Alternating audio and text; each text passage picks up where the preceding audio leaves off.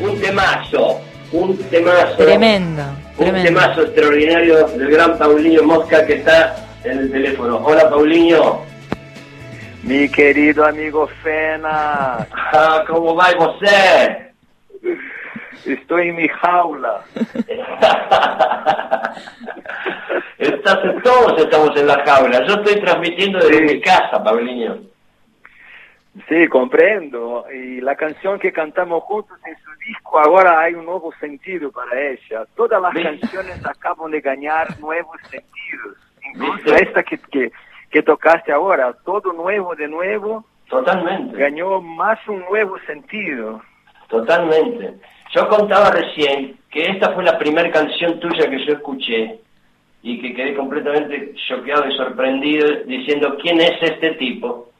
Este, me, me lo devoré al disco y después descubrí que muchas de las cosas, de las formas de escribir tienen que ver entre vos y yo. ¿Cómo va llevando la cuarentena? Te quiero hacer una pregunta, eh, eh, yo creo que, que a mí me interesa mucho saber tu opinión eh, vos que sos brasileño, ¿cómo va llevando la cuarentena y qué opinás de las actitudes de Bolsonaro? Bueno, acá enfrentamos dos epidemias, ¿sí? Por un lado el corona y por otro el gobierno, porque estamos viviendo un infierno eh, gubernamental, porque está en nuestra presidencia, en nuestro gobierno formado simplemente por un grupo de psicóticos, psicópatas, que, que parecen salidos de una película extraña de Fellini o, un texto de Ionesco en el teatro. Es, como absurdo. Cada, vez, cada día que pasa hay un nuevo absurdo de los absurdos. El tipo es muy, muy mal, muy extraño, no tiene como ninguna, ninguna sociabilidad, no piensa en, en el pueblo, es un, un, dictador autoritario ignorante, eh, prejuicioso, misógino, homofóbico, hay de todo ahí, es un nazi fascista de los más terribles que ya escuchamos ahí. Y nos parece un poco absurdo que, que las instituciones no estén eh, trabajando para sacarlo del poder, me parece que hay como, hay como culpa o crímenes por todos los lados. Es la única explicación que el pueblo piensa eh, para no tomar una actitud. ¿no? Eh, me parece que hay mucha cosa equivocada hace muchos años, entonces es como si uno no pudiera prender el otro, porque este uno también tiene culpa y crímenes. Esta es la sensación que tenemos con la política brasileña hoy. Además que la equipe formada por, por Bolsonaro acá tiene encargos importantes, tiene 2.500 militares. ¡Wow! Yeah, sí. Entonces es un loco, es como si Pablo Escobar llegara a presidencia de Colombia. Es algo wow. así, es como un criminoso un criminoso que a, que a través de fake news y una idea de que eh, el comunismo tenía un plan para transformar Brasil en la Venezuela o Corea del Norte y con este plano él convenció a gran parte de la población que es muy ignorante porque Brasil es un país muy grande con 240 millones de personas. Entonces, la mitad que es muy, muy ignorante y, y, a veces pobres que no tienen educación, pero ignorantes ricos y millonarios también. La ignorancia no, no elige mucho economía, es como una cosa genética y de formación de familia que nos torna ignorantes. Entonces, él convenció a estas personas y junto a grupos evangélicos también, los pastores en las iglesias lo apoyaron mucho porque los pastores son como estelionatarios, né? con la sí, plata, sí. con los dízimos. Entonces, es todo un grupo que, si, que está en el poder, que representa el peor que, que, que eh, la vida nos mostró hasta hoy. La vida es muy divina, la naturaleza, la, el arte, la cultura, la ciencia. Hay tantas cosas divinas que, que, pueden ser nuestros guías. Eh, yo, yo, pensaba, yo pensaba el otro día, pensar que hace unos años Gilberto Gil era el ministro de Cultura, el gran Gilberto Gil era el ministro de Cultura. Pensaba, Brasil es el quinto país más grande del mundo. Este, con, una, acá, con una riqueza musical, con una riqueza cultural increíble, es una de las usinas de música del mundo. ¿Cómo la llevan los artistas? Hay un movimiento, yo estoy viendo en las redes sociales, tengo, lo sigo mucho a Caetano, lo sigo a Gil, eh, te sigo a vos, y veo que hay un, hay una, un movimiento cultural desde el lado de la música sobre todo, que está haciendo resistencia, ¿no?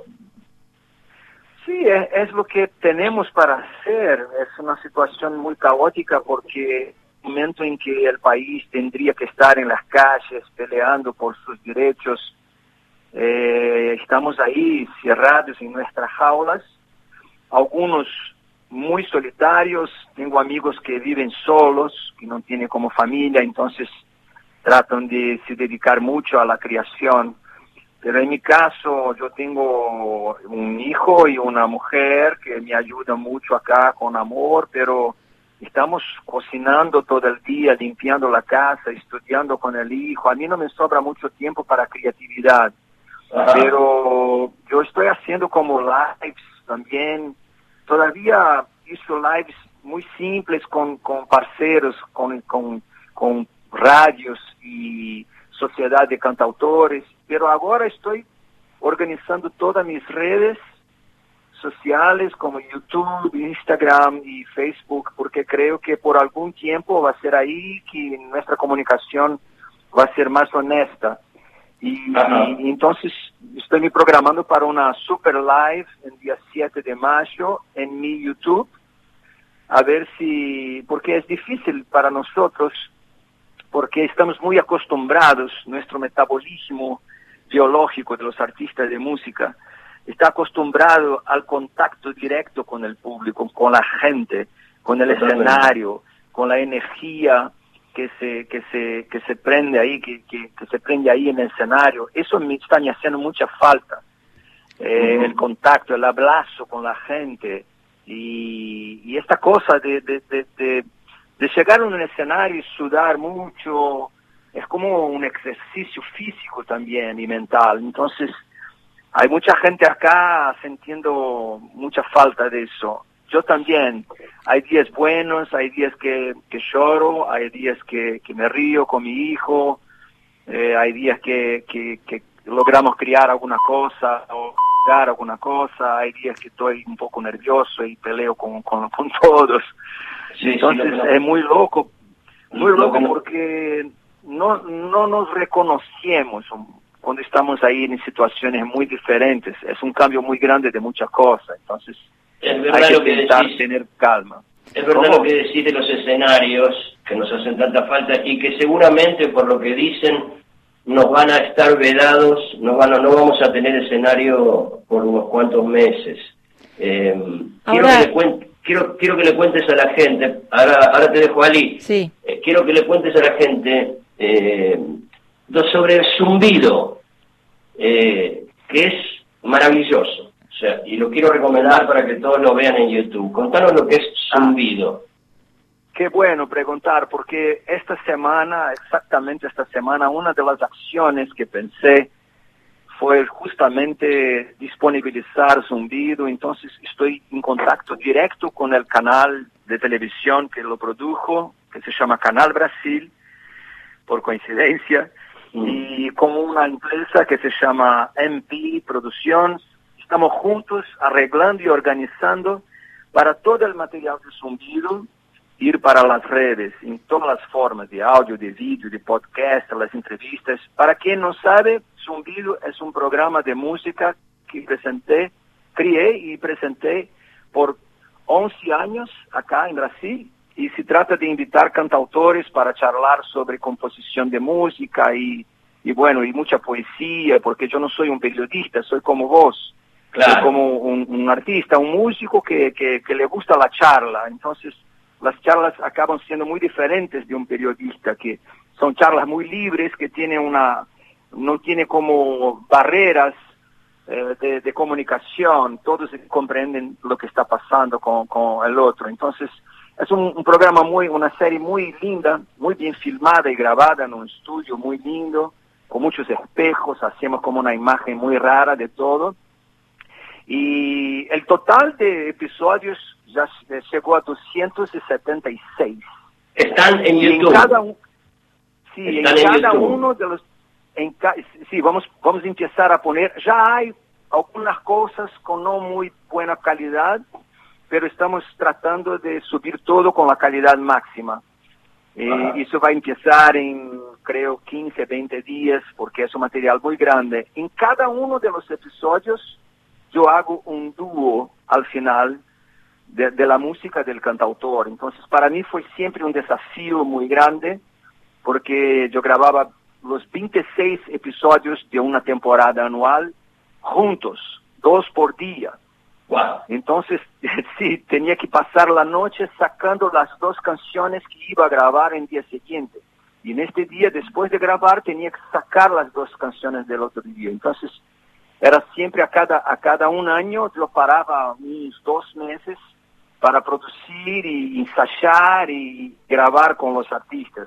Fue una escuela de composición muy importante para mí, ya después de viejito, aprender nuevamente eh, a, través de las canciones del otro cómo se compone una canción. Es, tan diferente para cada uno y, este, esta, esta serie realmente me, me, me, me, da mucho, mucha alegría porque en este momento en que estamos ahí todos enjaulados, eh, es, muy divino poder mirar al pasado y percibir eh, abrazando la música, abrazando la diversidad de la música brasileña y sus cantautores. Y tener eso registrado, filmado, bien grabado, es un privilegio enorme que yo, había, yo no había me dado cuenta y ahora en este momento todo parece estar más lindo. La sensación que tengo es que me emociono más con las cosas, me, la belleza parece ser más visible, porque cuando estamos ahí mm, mm, en, un espacio muy oscuro, lo que, lo, que, lo que cambia es nuestra percepción de la luz.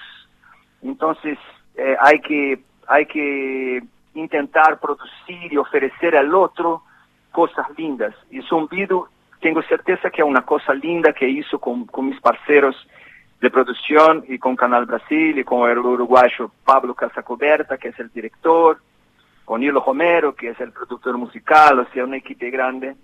Y hicimos, sí, una serie muy linda y la gente va a poder disfrutar. además de los duetos, hay siempre dos canciones eh, del cantautor que canta, o sea, son tres canciones por episodio entonces, si son 276 episodios, podemos decir que hay como 800 canciones. Wow. Pero además lo recomiendo mucho, lo recomiendo mucho porque tiene una gran calidad. Y en ese punto, Paulinho, con lo que vos decís, eh, que no somos periodistas, yo también hice 40, 40 series documentales con músicos, vos lo sabés, y también la sensación que tenía era, el recibimiento era diferente porque yo tampoco soy un periodista, es como un colega tratando de aprender del otro. Eh, la tengo a Alicia en el estudio, yo acá en casa y ella en el estudio, que se muere de ganas de preguntarte algo, Paulinho. Hola, Paulinho, ¿cómo estás? Alicia, hola. ¿Todo bien? Bien, bien, querida. Bueno, me alegro mucho. Nada, escuchaba, qué lindo que vamos a tener esto para poder ver, zumbido, lo que van a subir. Que, y hablabas un poco de la oscuridad y de la luz, que es también como ese esa, esa dupla que de tu último disco que es belleza y miedo, como que son, nada, que van de la mano, complementarias también. Y que incorporaste, contabas, que incorporaste esa noción de miedo al disco a partir de lo que pasó en Brasil, digamos, con el cambio político, con el impeachment a Dilma, con la subida de Temer al poder. Una situación que se fue agravando, digamos, con Bolsonaro, como lo contabas hace poco. Eh, y eso hizo que, tuvieras una, como una modo, un disco más directo, no tan metafórico. ¿Cómo, ¿Cómo ahora afecta este nuevo estado en tu modo de componer?